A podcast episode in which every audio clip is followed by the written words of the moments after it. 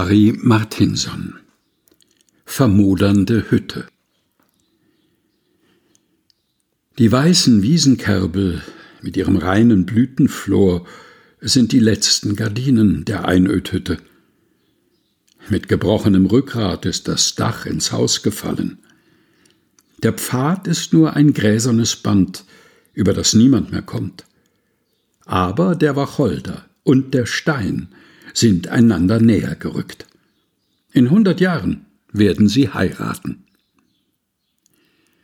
Harry Martinson Vermodernde Hütte gelesen von Helga Heinold aus Naturbetrachtungen erschienen im Afeier Verlag